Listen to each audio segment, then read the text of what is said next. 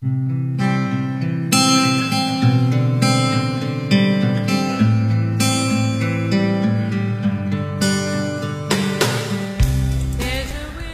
上好，这里是晚安派。这里呢是我写的一个小故事。打我记事起，每次从太姥姥家离开，都会在二楼窗边看着她向我挥手告别，目送着我走远。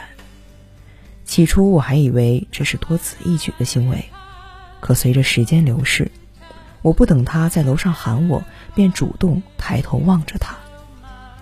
我想这是表达爱意的一种方式。也是一份珍贵的记忆。为什么说是珍贵的记忆呢？因为太姥姥离开我已经有六年时间了，很多与她有关的记忆都在逐渐消散，可唯独那个二楼的小窗，让我深藏心底。可是之后，曾经经常去的地方拆迁了，那个小窗当然也不复存在。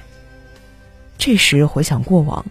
我和太姥姥之间甚至找不出一张亲密合照，还存留的其他记忆中，也大多数是我对她的不耐烦。于是，悔恨重重的砸在我的心头。现在的我，更加懂得珍惜每一个瞬间的来之不易。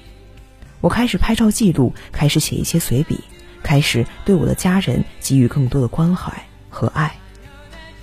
我想要留住更多的记忆。如同那个小窗一样，将一直一直陪伴着我，温暖着我，鼓励着我向前走。我希望我的这个故事也能够带给大家温暖与爱。晚安。